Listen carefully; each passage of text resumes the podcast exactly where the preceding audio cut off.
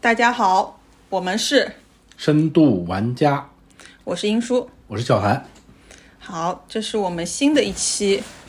哎内容。哎，今天在录内容之前呢，我们先说一下我们最近收到的身边粉朋友的反馈。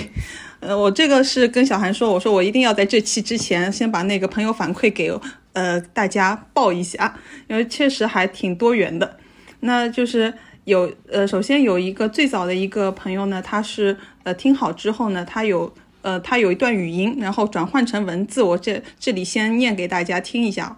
他说：“你那个捧哏，就是你那个朋友跟你一起主持的那个人，他的声音很磁性，不得不说，不得不说，他的声音很好听。哇这有点尴尬。 让咱们尽快进入下下一条观观众反馈啊，观众。下一条观观众反馈其实还挺鼓舞我的，就是因为我跟小韩在后台都有那个接收小宇宙的信息嘛，就是某一天我们第一期播放后的那个两三天，有一位呃显示地址是在法国的一位听众，他就说上海的城市活力真的是令人羡慕，感谢分享。哎，这个其实是我们是感受到，就是有一点点达到我们初衷的，然后又是收到了一个在海外的一个朋友的一个回复，其实还是挺意外，也挺惊喜的。哎所以您说这个真的不是你朋友吗？真的不是我朋友， 因为因为当时我把这个截屏发给小韩的时候，他有质疑过，我说，呃，如果我找托的话，我会提前跟你说的。那那还真是很难得，真的非常感谢这位听众，非常感谢这位听众，嗯，给了本节目非常呃好的一个信息。对，嗯，然后再往下一条呢，就是是我身边的一个呃朋友，有两位，他们也是听了我的呃播客，他就说，他说我好，嗯、让我好想体验一下那种社区以物换物的集市。然后后面有一个朋友是加一，呃，跟这类的朋友更新一个信息啊，除了这种新华街道的集市，最近好像安高若也在举办一个以以是以物换物还是什么购买旧物，反正是一个呃交换旧的衣物的一个集市吧。嗯嗯，同时因为这两位朋友也是发了一个呃链接嘛，他们也是说最近可能是在上海吧，有个叫闲置好物交换的一个艺术共创营，嗯，就是有兴趣的朋友也可以关注一下，了解一下。那最后几条我先说一下，同时我还收到一位朋友，他说那位男士的口气和嗓音特别像苗伟，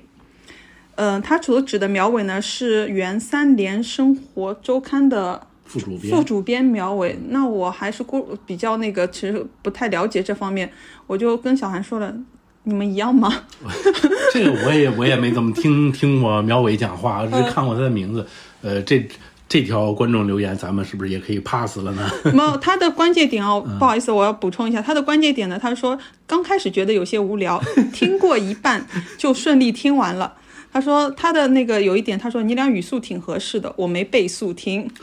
是这一点让我非常介意。我本节目的反省也从这条听众留言开始了，就是为什么会让人觉得刚开始有点无聊？我们今后会尽量让开头听起来不这么无聊。哎，嗯嗯，但是我是从反方向感觉，既然他开始无聊，但是他又没有放 弃，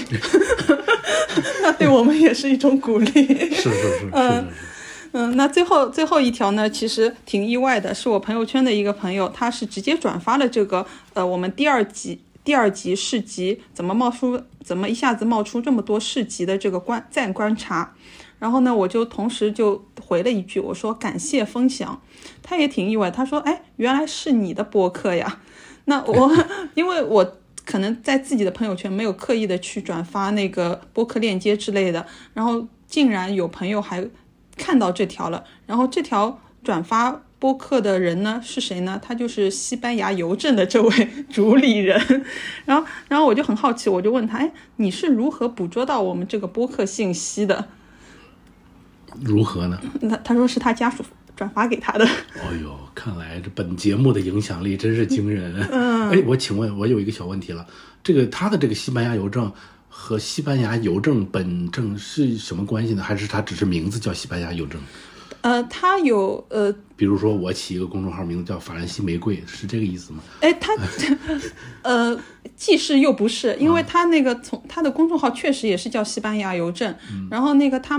呃出售的就是我和我上次节目里面提到的是一样的，就是最新的邮票的一些内容，嗯呃是实时的，同时还有一些收集的东西。嗯，明白，原来如此。啊，那今天就是呃往期节目的一些呃听众回顾就到此，感谢上述听众的反馈。 哎，嗯，我们再接再厉，行行行啊，开开始本正期节片目，开始。开始本期节目。本期啊，我们要聊一个一个植入主题，让大家觉得不无聊。本期要聊上海的当红的网红的一条马路，嗯，就是安福路了。嗯，安福路，对，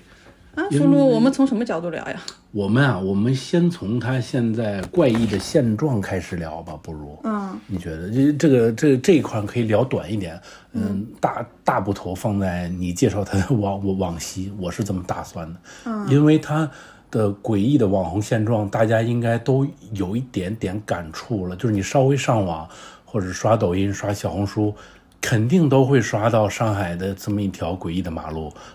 因为嗯，他们现在都管它叫嗯叫什么呃宛平南路六百号的分号，嗯对，就是上海精神卫生疾病中中心心的分院， 对，就是非常诡异。在我印象里，前几年安福路还不是这样的，对吗？最近他突然变成网红了，他变成什么样了？就是一到周末，就是人山人海，真的用摩肩接踵毫不过分。就是你的车根本开不进去，对吧？开进去之后就完全对你是是是一个地狱，你纹丝不动。好好像变成了一个步行街的感觉，然后各大网红全部在那儿这个搔首弄姿，尤其是那个安福路和武康路的嗯交口那里有一个画眉嘛，嗯，大家都坐在那个台阶上面各种拍照，然后还有最诡异的是老法师群体不知道何时开始集中到了安福路，这个真的不知道，最开。去年前年，老法师们好像还没有来安福路，解封之后，老法师们突然集中到了安福路，这个是我非常不解的。那老法师们之前是是是与是集中在哪儿呢？不不知道。他们有一部分人是在武康路的，但是之前武康路也肯定没有这种盛况，也没有这么多老法师。然后除了老法师，还有嗯，时尚街拍达人，他们也都会。你像我们刚刚路过安福路时也会看到嘛，大家都会拿着那种摄影小哥，大家都会拿着照相机在那儿抓拍上海的一些街拍，嗯，然后嗯，有这么一些人在那儿。总而言之，现在安福路就是那种非常热闹，但是它热闹的给我的感觉是氛围有一种诡异，一种光怪陆离的热闹吧，是这么一种热热闹。嗯， 你刚刚聊的东西，我正好引申出三个话题啊。好嘛，这个 行，就是好家伙，嗯、啊嗯就是第一个是安福安福路是从什么时候开始呈现出现在的一番景象的，对吧？嗯嗯一个是这个，还有第二个问问题是，呃呃，安福路之前老法师们都在哪儿？嗯嗯嗯。老法师是如何那个平地而 起的？嗯、第 呃第三个问题是，呃，哎，第三个问题是，呃，为何大家现在都、呃要挤到这边来？上海是没有其他的可以去的类似的地方了吗？是是是，我的的我是差差不多吧，因为那我们这三个慢慢的展开。 你对啊，咱咱们就先展开你这三个话题呗。嗯，嗯，第一个第一个是说安福路怎么成为现在这番景象啊？就是呃，我个人啊，我不知道大家有没有关注一个日本的综艺节目叫《月曜夜未央》。嗯我个人还蛮常看的。嗯，有没有注意今年的年初有一期，它可能是跨年的一一期特番，它有那个它的呃主主持人团队，它当中有个是上呃上海上海人，然后是在他的制作团队里面，然后就带他的日本的呃工作伙伴到上海来接财，然后当中有一段就是采访安安福路，那期节目我还看了，嗯，而而且那期节目当时很很很火爆嘛，嗯，但是安福路是在那期节目之前前就红起来了，嗯，那期节目里还采访了安福路的那个卖花的大叔，啊，对对对，对吧？啊，那那对我来说，其实我的呃点，因为我并不是长期的去关注安福路的一个人，但但对我来说，哎，好像那期节目之呃前后就是一个时间节点，哦，它因为它是正好过年后开，呃，它一月份的节目啊，我记得是，就一月一月前还没到现在这份这番盛景，嗯，然后那个等他节目开始之后，好像所有的人都簇拥过来了，嗯，有有有这可能，对吧？有有嗯特别明显的一个节点吧，你不能说是因为它而起，但是是是我觉得是时间节点是一个点，那也其实是和解封相关，对吧？就是解封之后，可能大家就开始云集到那边。哎，那作为就是呃那个社交媒体的一个用户，你觉得在社交媒体上面，大家嗯在那个节点，就是一今呃呃，就是今年的一月份开始，是不是有特特别有人去推这个路上的一些什么事物啊，或者是现象呢？有没有这种推动力？哦，这个 又关系到我想谈的另外一个话题，就是岔出来了，就是安福路上的几个网红的标志，几个网红的 icon，嗯，就是有，就是有这有带几个动对网红的标志的产生，所以它才能够在社交媒体上进一步的它的传播影响力才能扩散起来。嗯，一个就是安福路小公主，嗯，这是非常明显的一个当地街区的一个网红的代表的象征性的人物。随着他的随着他的从不为人知，嗯，到网红，那安福路也开始变得呃非常的网网红起来了。嗯我我觉得跟他是有一点点关系吧那。就顺着你就先把安福路小公主给说了吧，因为我们现在其实在这个之前，我还是经常出现在安福路这边的。嗯，我叫她，我其实原来有给，我原来她还没有这个名头的时候呢，我经常会看到。这个人经常会看到，她呢就是一个人在街上，然后打扮的其实跟现在还是差不多的，皇冠不能掉，然后衣着光鲜，呃蓬蓬裙，嗯，但但那个时候没有人追着拍他，对吧？对，蓬蓬裙，然后由上往下吧，然后那个小芭蕾舞鞋，然后不管那个。嗯、太再热的天或者再冷的天，它永远是蓬蓬裙，顶多是一个肉色的丝袜，稍微那个顶一下，然后还还有一个精致的小包，手提小包，不是那种挎着挎着的腕包，是那种手提的精致小包，同时还有一杯咖啡。那它的一个特色呢，其其实因为我以前就肯给它就是自定义一个名字，就类似于那个就是武康路小公主或者安福路小公主，因为它经常的出现在这个街区，永远在这个路口是可以看得到它这一套装备的。但是令你印象深刻的是，它每次自己的着装配色和。呃，就是说一点小细节吧，都是有不一样的。它整体风格是这样的，但是它蓬蓬裙今天是这条，明天那条，然后小芭蕾舞鞋这个色那个色，还有手提包都是有它的统一风格的，这个是让我关注的一个时尚点。我每我已经遇到他 n 次了，每次遇到嗯都他不一样，都不一样，嗯都对，呃，然后那个他他以前给我印象就是永远拿着一杯咖啡嘛，就是在嗯边走边喝。然后还有一点呢，就是我不知道他现在的一个嗯人物形象是怎么样。当时呢，他可能会有一些。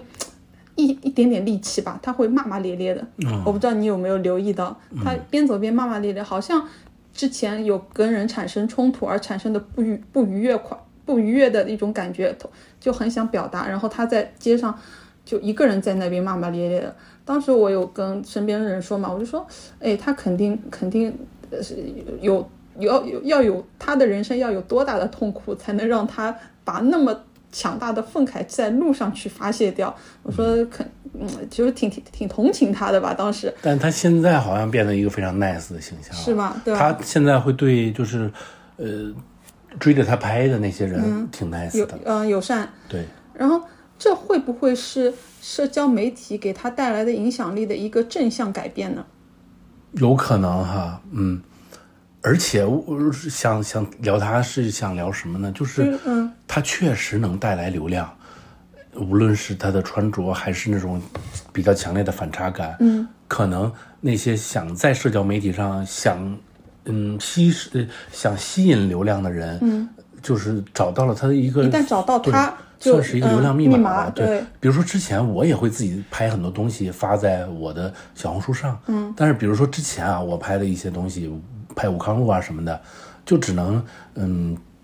几个点赞，就是我偶尔拍了一下小公主，嗯，就突然变成好好几千个点赞，就是它确实是天生的流量密码，在某一个时间段，所以可能大家会。被它吸引过来，因为想要这个流量嘛，因为网网红博主都是需要流量的，嗯，那哎呀，就我也不知道该怎么讲，就是还是这个直蹭流量的这种行为， 其实对，也有可能是让人带给那个安福路带来那么多人群的一一个就所以我在想，原因吧，对吧？诱因。诱因之一就是说，可能有这么一些直蹭网红博主，就是哪里能带来流量，他就去哪儿。那现在就是安福路能带来流量，是不是这样？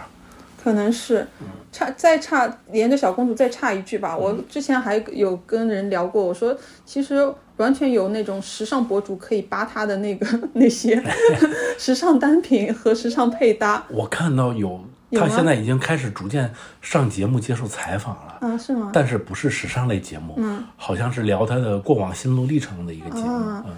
就可能我我们还活在那个就是我微博盛期的时代啊，就是一旦有什么好玩的东西，愿意深度地去了解它。但好是再反过来想，现在好像人家只是为了蹭一个形象或者蹭一个就是内容就够了。但老实说，小公主的时尚穿搭，嗯，和安福路上的那些时尚小姐姐，网红相比，好像确实没有他们来的时尚，因为那些街拍都是在拍那些小姐姐嘛。会有人，我看很多会有人在底下留言，哇，上海的街拍和三里屯儿和北京三里屯儿和城固太古里的。就是不一样，上海的安福路上的街拍会洋洋气气的那种感觉的，就是另外一种感觉。嗯，小姐姐非都非常会穿搭，在在安福路上，他们就是这么说嘛，就是你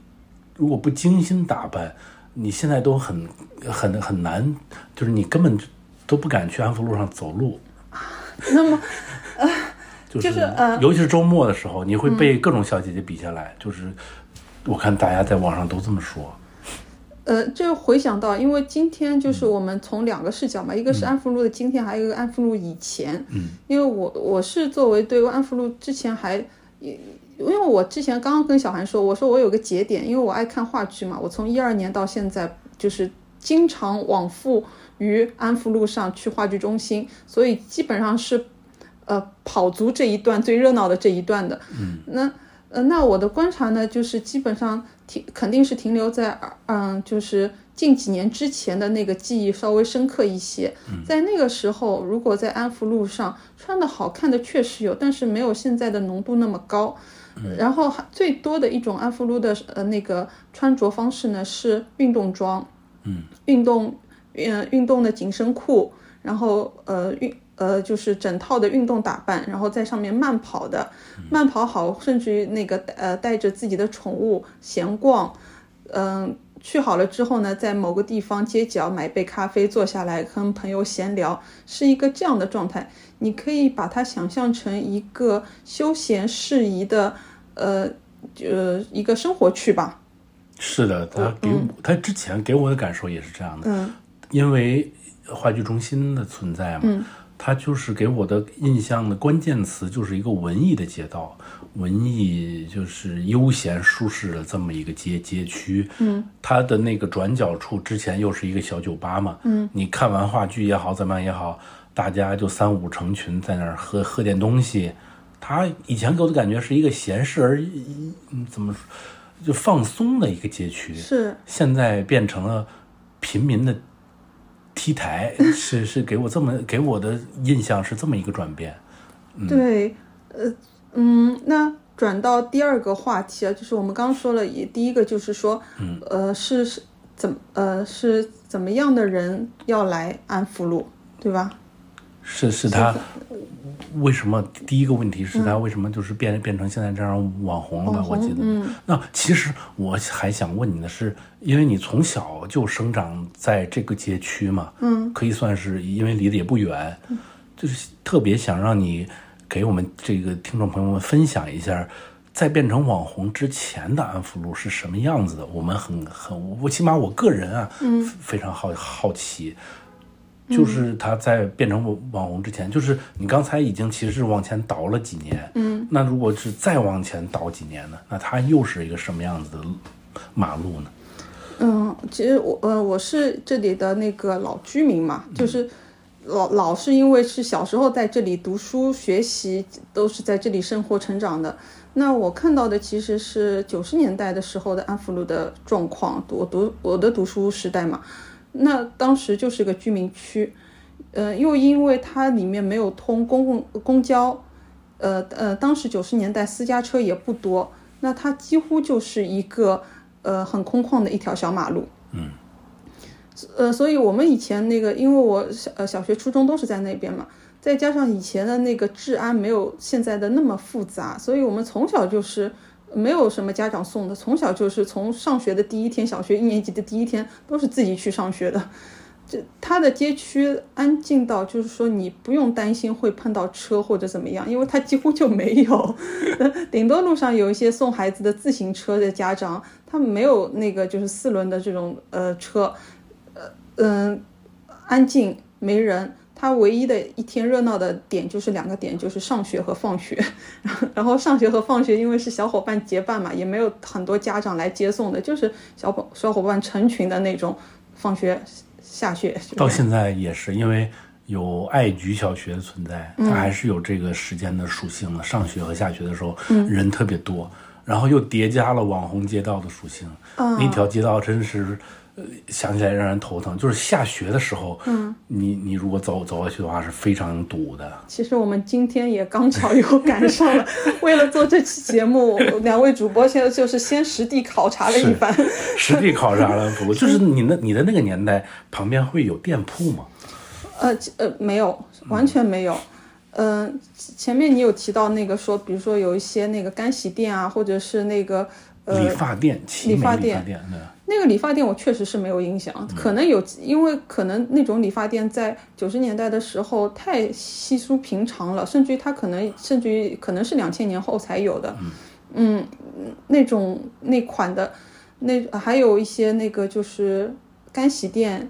呃，晕染店或者是一些生活生活周边设施都没有那么齐全。我们当时候那个，因为安福路上什么都没有嘛，如果是要作为一个一些周边设施的话，我们可能会走到乌鲁木齐中路，就是再转过去的那个那一段，由安福路到五原路段，甚至于五原路再往后一个街街口。呃，复兴呃复兴中路段这一这两段是生活感比较强的一些，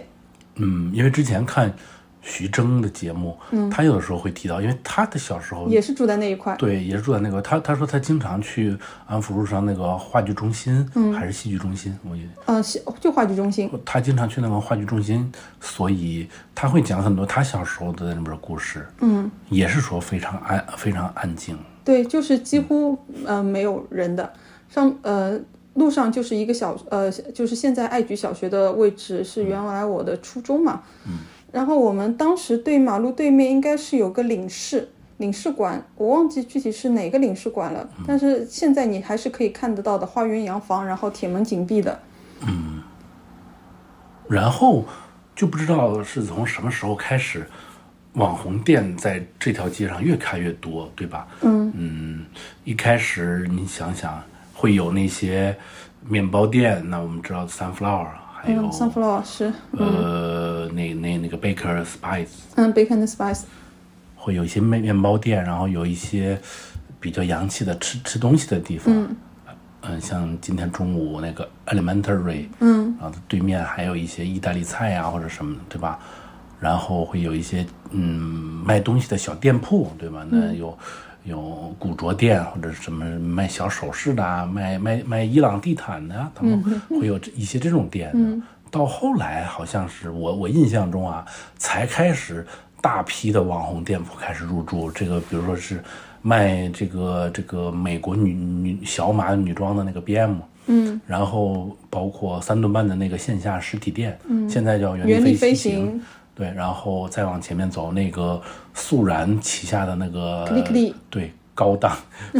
服服饰，那个那个服饰的价格真的是把我吓吓把我吓住了。然、然后是呃画眉，嗯，这些店好像都是从某一个节点开始开始。突然涌入这个街区了，把原来的那个，我想那里把原来的汇丰银行和原来的你说那个叫什么摄影的嗯，顶上海顶标老相机，类似于博物馆吧，一个名字，对我刚到上海那两年，嗯，那里还是一个老相机博物馆呢，后来就被改造了，好像是多多抓鱼把他们给给给给代替了，还还是怎么样，对吧？那就是沿着这个，因为我反复的跟身边人说，我说我可喜欢那个老相机博物 馆了。它大家现在看得到的就是一个多多嗯多抓鱼一个三层的一个形式，它其实结构跟以前老相机博物馆的话是几乎是相同的。它进门一条比较长的长廊，现在是多多抓鱼就是走廊，它也没有做任何陈设。嗯，那原来老相机博物馆的话，它会定期的换那种大画幅的那个摄影作品。嗯，然后坐在那个长廊，嗯、长廊两边，同时你长廊走进去上二楼的话，二楼它是一个咖啡厅加上一个那个展陈的一个区域，就是立面的展陈，它可能一些呃老的。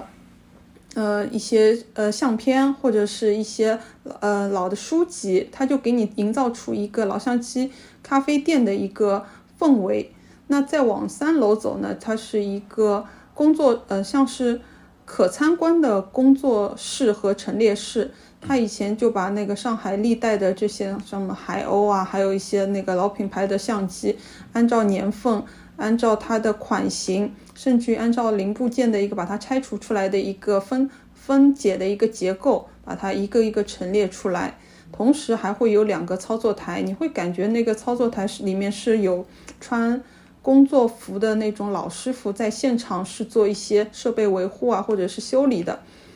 呃，同时他以前去的话也没有门票，就是在门口做一个个人登记就可以了。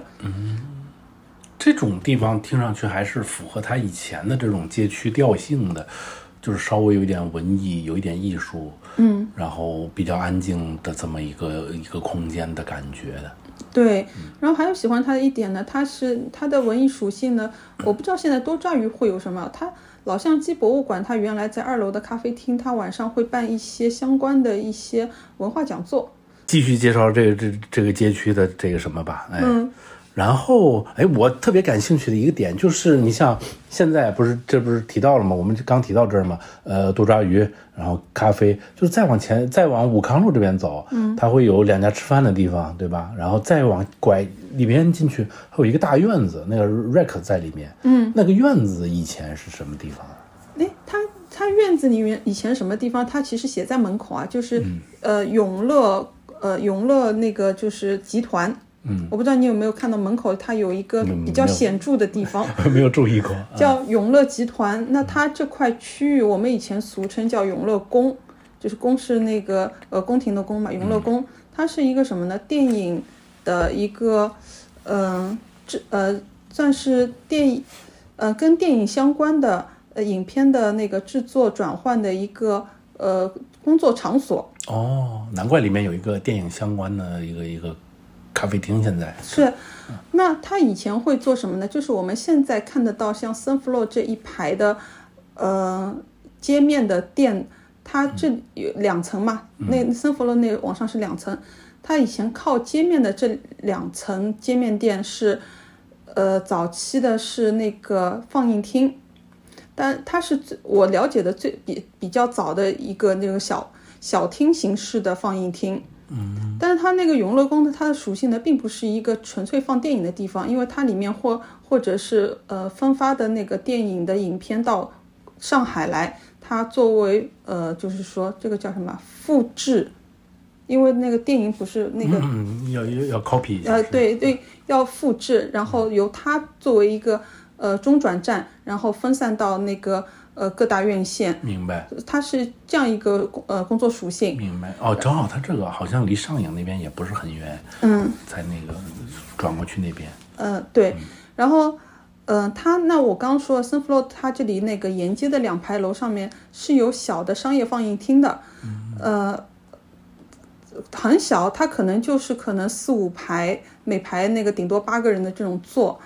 呃嗯，当时呢，其实因为我那个小学、初中都在那边嘛，我们看电影呢，很几乎没有到永乐宫来看。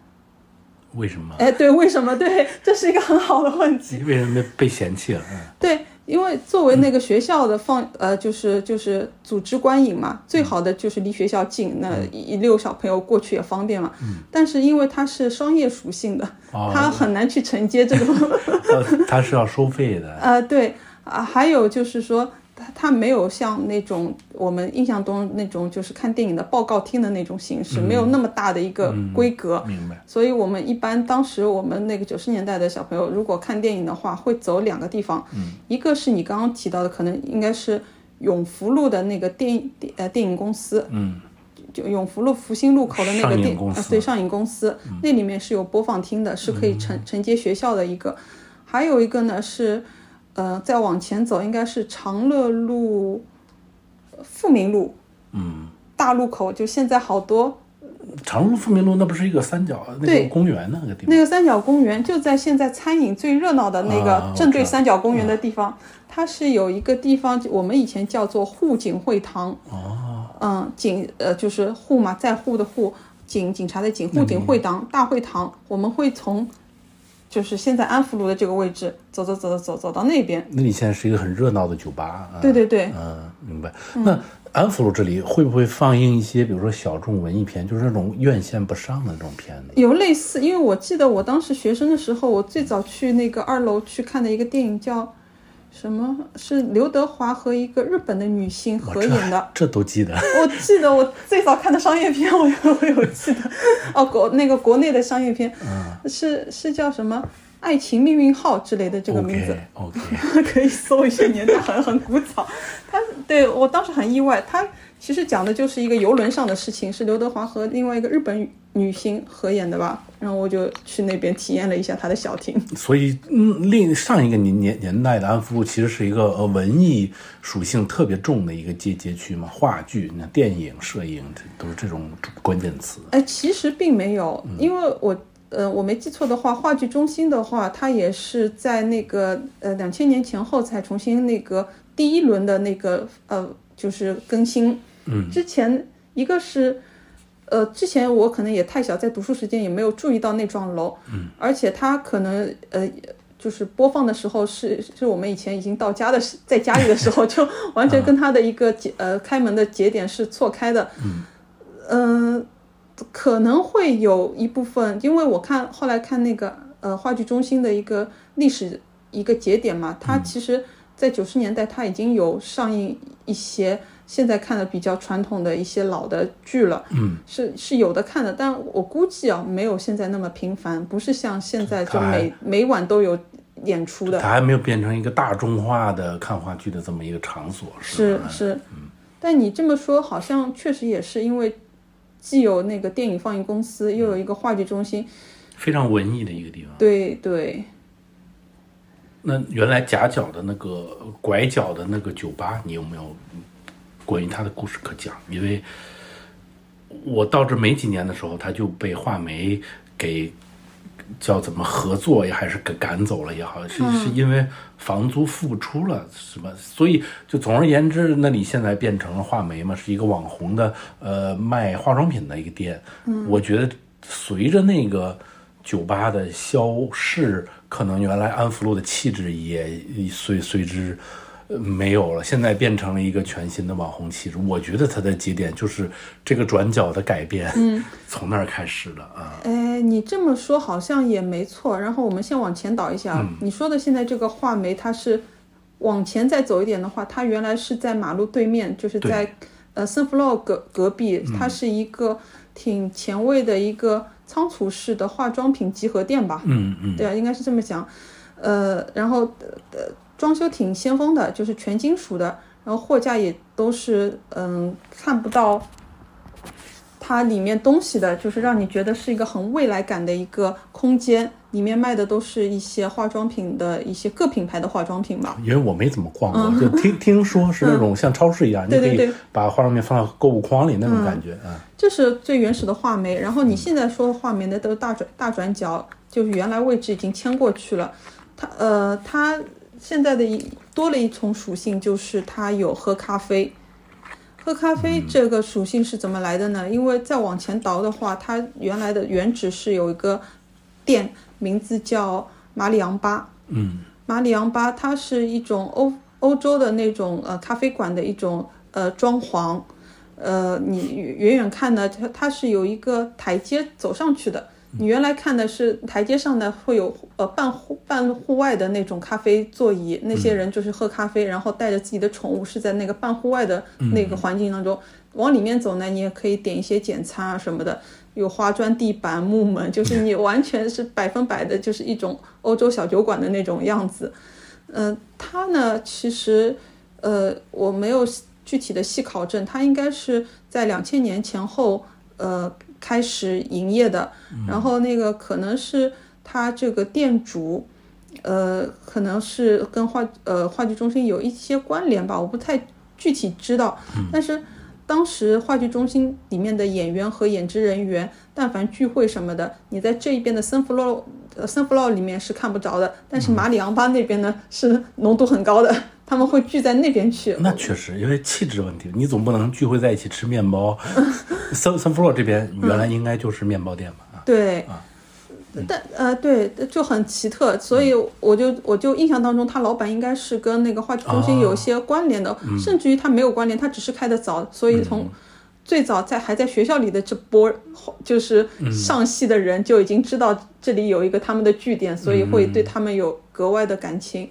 那在前两年，其实他那个马里昂巴。要关掉了，还有是有一个小风波的，因为也毕竟近二十年了，一家呃街口老店嘛，也是一代人的，应该是几代人的记忆了吧。嗯。 呃，然后被关掉了挺，挺惋惜的。然后后来呢，它其实是换了一个形式，就是它延续了它原来的一个属性，就是呃咖啡酒吧。嗯。但是呢，换了一个画眉的一个风格，还还在延续，是这样的。明白，嗯，之前它就是那种现在非常流行的日咖夜酒型的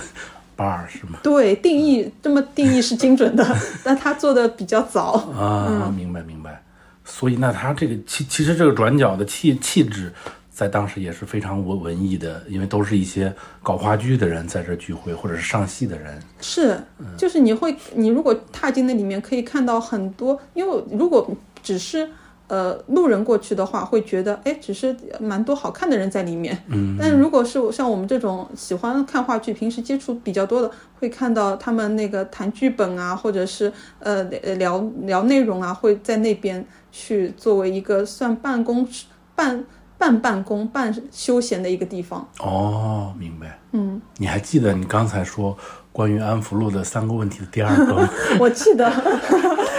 老法师原来是在都在哪里出对的现，我对的记得对，太不容易了，绕了那么大一圈。太厉害了。那我们开始第二个问题。没事老法师，老法师，嗯、我我不知道你有没有观察嗯哦，就是我自己平时会看到老法师干嘛呢？呃，一种是呃，在安福路盛况出来之前，老法师分。我我感觉两种，嗯一种是纯扫街的，你就看到他那种拿好的器材，然后扫那个呃上海的建筑、上上海的马路，他甚至于不扫人，他就是纯爱拍建筑，建筑类老法师。对建建筑就是对建筑类老法师。嗯，我我是还有一种呢，我是看到有一种那个嗯组织嗯、就什么团队式的那是个是有的，是有的。嗯拍摄，拍摄行程吧，应该是这么讲。嗯，在那个美术馆、展馆，他们这种团队式的拍摄行程呢，是差不多是，嗯，一个可能十十个人不到，然后是呃围着一位模特，然后模特呢可能是以各种形式装扮，基本上是一个好看的女生，然后他们嗯是是呃他们雇的模特，对，应该是雇的。然后那个十个人，呃，一个组群嘛，可以拍这个女生在那个场馆里面环境当中的一些、呃动态和静态的照片。呃我对，差不多应该是老法师原来在上海呈现出的一个一个就是形式嘛。嗯，然后现在的话，现在因为刚刚也扫了一下安福路上，现在老法师，今天可能因为我们录本期节目是周末周五，工作日的下午，对，就是可能看到老法师还没有那么多。嗯，我跟你讲述一下之前我周末走过那条路的时候，真的是老法师超级多。嗯，就是如果是这时候有一个网红小姐姐正在过马路。你会被大概二十个人围围住，用各种最高档的器材在围着你各种拍，但这个时候又分几种情况，那如果是别的马路上的小姐姐，她可能会生气，嗯说你别拍我什么之类的，对吧？但是安福路上的小姐姐都非常享受别人拍她，嗯，尤其是装备顶级的老法师拍她的时候，她会各种摆造型，就是在在马路中间各种摆造型你，还看得出装备顶级？我一度怀疑都是塑料壳子。那那不至于，真的真的啊真的装备是顶级的呀有有有的爷叔的那装装备真的非常非常高档，嗯啊，我我插一句啊，因为你这么一说，我想想起来某一年，我忘记是二二，应该是二一年的夏天吧。我跟我朋友正好是路过那个，当时是路过永康路繁华的那一段。嗯。然后那个当天我朋友也是想，正好带着新相机出来，然后那个就是扫扫街嘛。然后我们正好走过那一段就就闲逛了。当时在永康路二二一年的夏天的永康路，老法师已经开始围族那个驻扎在那里，然后定点随机的两种模式的去去拍了。那一次是有吓到我的，吓到我的一个点是说，呃，当时的嗯，就是呃，就是人群配比是整体感觉是老法师占了百分之五十，嗯，就是在一条呃可能那那时候路上还没有放放出那么多在户外的座位，但是那个路上的人均配比给我感觉可能有点夸张，但是给我感觉是有一半是拿着相机在看别人的老法师，那我是我是跟我朋友是完全不起眼的两个路人和素人嘛，再加上他那个永康路的一个拥挤程度，然后我朋友就抱着他那个新买的相机，先保护好最重要的东西， 然后然后我们一个是不想被拍，也不想在那里多逗留，嗯就两个人就是低着头说快走快走快走， 对，你们就是抗拒被拍的那种人啊，对，然后就是。不夸张的说，就是那种落荒而逃的那种感觉，赶紧是的走出哎永康路。你刚好说到永康路，就是我有一个想法就，其实永永康路最近正在拆迁嘛，就是之前这些老法师就是跟着这个上海的网红街道的变迁而迁徙嘛，嗯，我这是给我的一个感觉。那之前永康路非常火爆的时候，大家就驻扎在永康路上搞街拍，现在安福路火起来了，又又跑到安福路这边街拍，嗯，下一个街道不知道是哪，桃江路都不知道，桃桃江路有东西拍吗？东平路。嗯，不晓得。就是下一个上海的网红街区会是在哪儿？它肯定不会永远是安福路，我我感觉安福路总会嗯没落的吧？啊，啊，你你敢预测吗？ 就就像现在永康路一样，现现在永康路不是马上要拆迁了吗？可是永康路是因为客观原因去、嗯呃，就是调整嘛，对吧？它它调整也是分呃，就是阶段的。嗯，从最早的阶段是人家说那个酒吧街，嗯然后调整到它晚 A 不行了嘛，就搞早 C，对吧？然后那个现在的氛围就是，你如果下现在它还维应该还在维维持一小部分吧，就是啊，前段时间在没拆迁这个信号出来之前，嗯，你可以感觉到一种呃家家家户户咖啡店，是人人都围坐在是街口的一种盛况。是是是，甚至你到了永康路，会有一种走在这个，比如说是那种西班牙的街道上，就是那种南欧的街，大家都坐在户外，嗯用一个户外的那种室室外的那种呃露营椅，嗯，然后在那儿喝咖啡。嗯永康路好像比较兴实行这一套，可是你说的海外的景象，我们可以设想一下，啊海外景象它可能有个朝向，可能是呃单独的朝向，不管它是东南西北，它是一个方向。嗯即使它是一排咖啡店，它永远是朝一个方向望过去，但是对面是没有任何的回望的 一个角视角的。嗯对，对，这个是比较奇怪。你像法国，就是你总的来说，你是要在塞纳河以岸来来来铺开嘛？那你就看大家就是朝河，嗯，对，但是永康路你就会面面相觑。 就是永康啊路这边看看，望望永康路那边。那为什么？这个也是我非常不理解的，其实也、嗯也得请教你。虽然有点偏题了，永康路为什么作为这么一条街会火就是网红起来了？它是发展成了这样呢？就是一个咖啡一条街。虽然我们知道上海是一个非常爱咖啡的城市，嗯，上海咖啡馆很多，但为什么永康路喝喝咖啡突然变成了一个时尚的事儿呢？哎，我这个其实我我现在一下子就觉得，就跟你上次问那个市集，为什么大家都爱逛市集，不一定要逛那个商场一样，嗯，就是可选多。你在同品类当中可选多。如果你想说上海去哪里喝咖啡的话，呃，我就是如果说喝咖啡，那你在永康路上，它这其实这是怎么讲？客户呃，顾客的需求促使了商业的呃那个氛围。它可能原来可能只是半条街是咖啡店，它我在印象当中，它还是有一些卖生活用品、呃生活家居类的设计产品的一个样貌。它之前也有专门的一个呃家居室内品牌，但是逐渐的这些呃店在随着客户需求的情况下，它退出了这条街，那就是说明当时它是不适应这条街的。没办法让它维持。它如果只是买一个家居品牌的话，市场没选择，对对对。同时我，我印象当中还当时还是有一些小餐馆的，那些小餐馆现在也慢慢退出来了，嗯甚至于人们吃饭都不会想到那边，甚至于你如果在饭点在那边，可能不会选择在永康路上的饭店。就转转转弯到乌鲁木齐路上吃。对，就我觉得这是，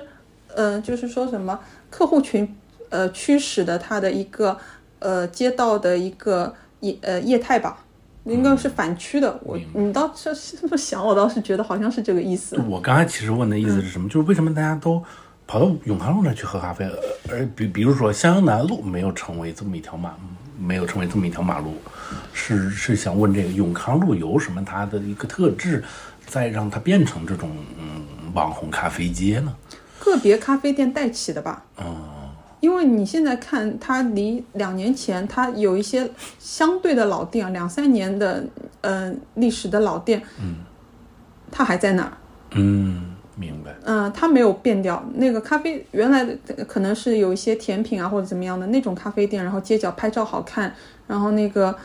嗯，就是说吃的还不错的那种店，它还是留留在原地的。同时，它又呃驱使了一些没办法再继续在这条路上的业态，把那些其他业态给逼走了。嗯，再加上前段时间，呃不知道你还有没有记得是哪一个把它带起来的呢？是那个熊爪咖啡。哦，记得记得。对我 对火就啊了一很波容易对就很呃，当时也算是一个社会新闻了，因嗯为它熊爪咖啡，它主要目的是帮助那些嗯，算、是失聪视障人士是啊，是视障，我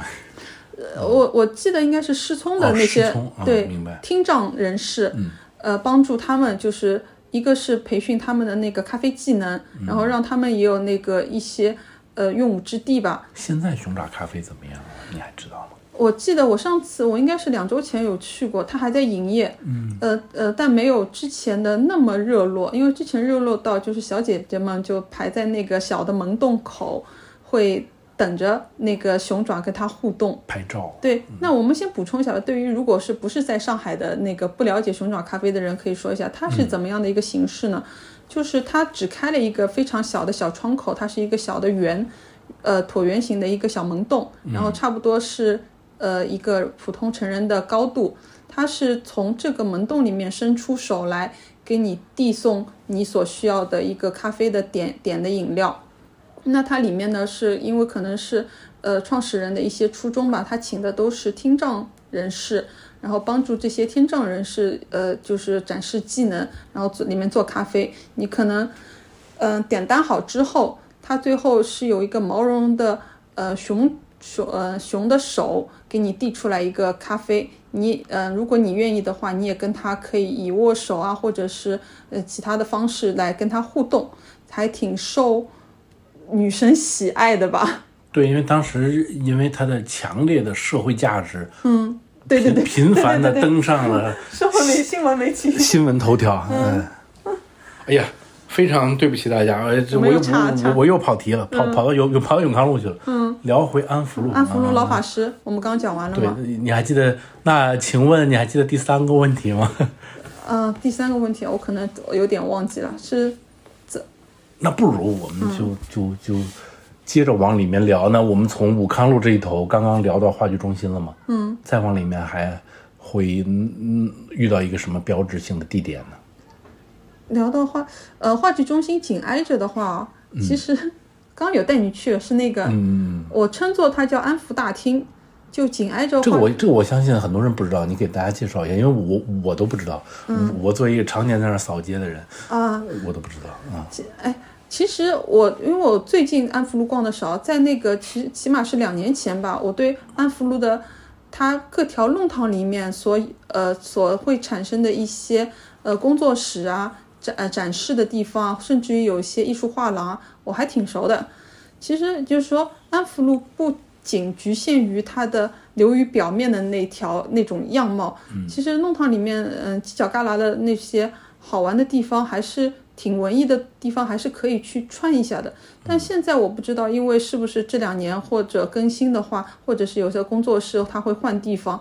呃，会不会还留存一些这样的印记？那我们今天还逮到的还 在的呢，是 还健在是对对，是我称作一个安安福大厅的一个地方，它是紧挨着那个话剧中心大楼，旁边有一个居呃是应该是居民区，居民区的门卫房贴着那个门卫房的一个位置，有一个向下的地下入口，你往那个地下，你看呃往的那个地下入入口往下，它就是有一个像是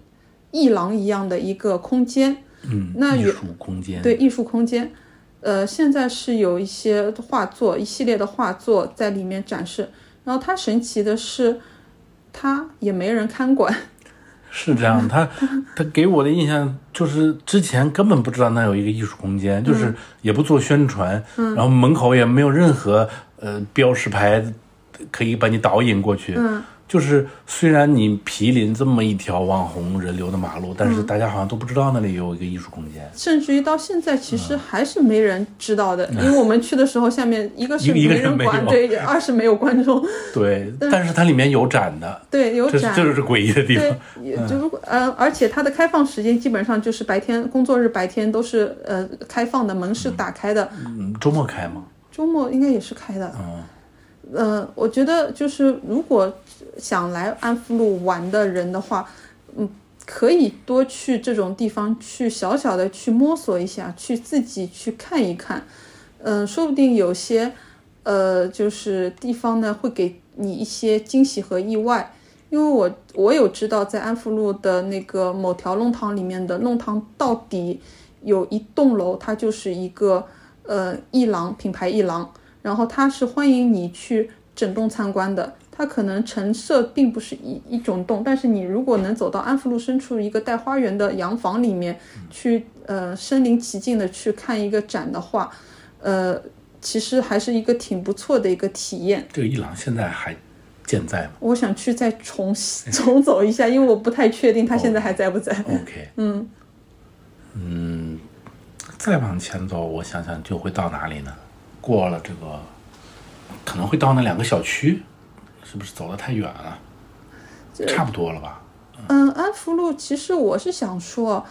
它一个地方就是它其实还是多样性的。嗯，就是你我们看到最热闹的那个时间点，可能很固定，就是周末下午的周末的下午，是，很固定。呃，如果如果你想，呃，在人少挑人少的话，一个是如果有可能，你可以在工作日，甚至于工作日的中午就去跑到那边去走一走，它不一定会让你觉得，